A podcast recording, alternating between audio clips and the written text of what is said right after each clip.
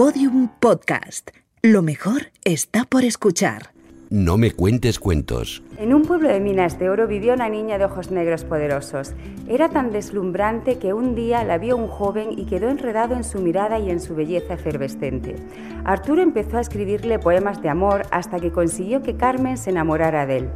El matrimonio comenzó turbulento. Arturo era bebedor y mujeriego.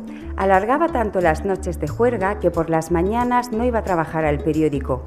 Carmen, resuelta y decidida, ocupaba su puesto. Ella redactaba las noticias y sola aprendió el oficio de periodista. Lo que ella imaginó como una bonita historia de amor se convirtió en un suplicio. Carmen no era feliz, pero en el siglo XIX los maridos eran los jefes de las casas. Ella hacía como si obedeciera las órdenes de su esposo, pero en realidad tenía otro plan. Por las noches, a escondidas, estudiaba magisterio para escapar de las garras de un hombre malvado.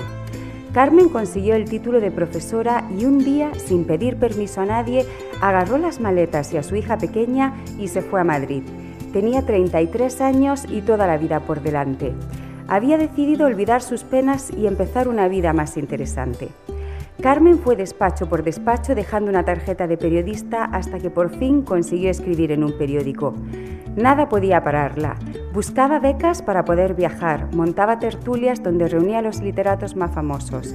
En pocos años era una intelectual admirada y respetada en todo el país. Entonces aprovechó los periódicos donde escribía para hablar de la vida tan dura que llevaban las mujeres. Muchas tenían que aguantar a maridos crueles y abusones, pero no podían abandonarlos porque era un escándalo.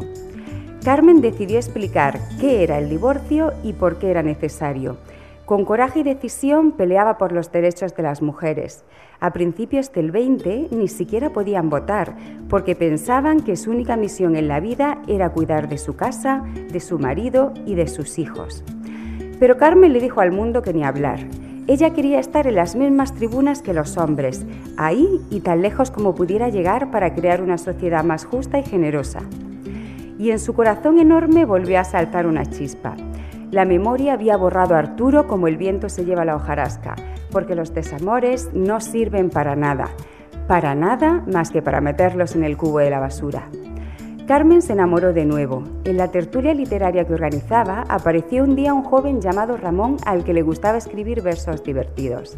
Ella, tan generosa, le ayudó a publicar sus rimas y durante mucho tiempo trabajaron juntos y se quisieron con pasión. A Carmen nada la detuvo nunca, ni las penas, ni el desamor, ni una sociedad que no valoraba a las mujeres. Ella llegó a lo más alto, a la tribuna de los intelectuales. Fue una hermosa guerrera a la que le bastaron dos armas para conseguir sus hazañas, la palabra y el amor. Carmen de Burgos, la revolucionaria que cambiaba el mundo con sus letras. Un cuento escrito y narrado por Mar. Llegué a Carmen de Burgos, eh, la verdad no recuerdo porque siempre me ha gustado descubrir estas mujeres fascinantes que hay en la historia y nunca nos han hablado de ellas.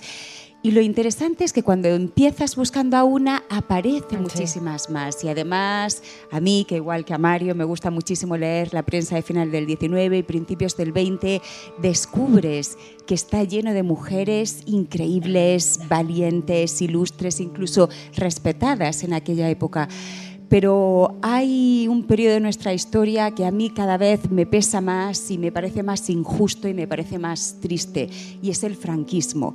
El franquismo, aparte de todo lo que ha hecho, eh, tergiversó la historia de una manera que me parece absolutamente cruel y giró la historia de una manera terrible porque cuando lees el presente de los años 20 y de los años 30 y ese presente lo lees en la prensa, te das cuenta de que las mujeres avanzaron muchísimo, que de pronto en esa época las mujeres sí que estaban, estaban en las tribunas, eh, se pudieron empezar a cortar la falda, a cortar el pelo, eh, una libertad sexual como la de Maruja Mayo, que ya la quisiéramos ahora, ni siquiera ahora estamos tan desinhibidas Y bueno, así fue como, como conocí a Carmen de Burgos, me fascinó, no solo porque fuese la primera mujer periodista contratada en este país y la primera corresponsal de guerra, que ya me parece algo maravilloso, sino por algo por lo que todavía no se la recuerda y creo que deberíamos recordarla.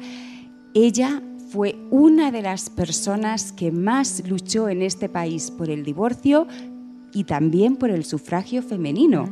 Empezó eh, en 1900, cuando ella empezó a escribir en los periódicos de Madrid, en 1901, en 1903, ella hizo una campaña a favor del divorcio y hablaba del sufragio 20 años antes que el discurso de Clara Campoamor, sin quitar ningún mérito, faltaría más a Clara Campoamor. Pero cuando llegó Clara Campoamor, Pardo Bazán y Carmen de Burgos llevaban 20 años hablando del sufragio femenino.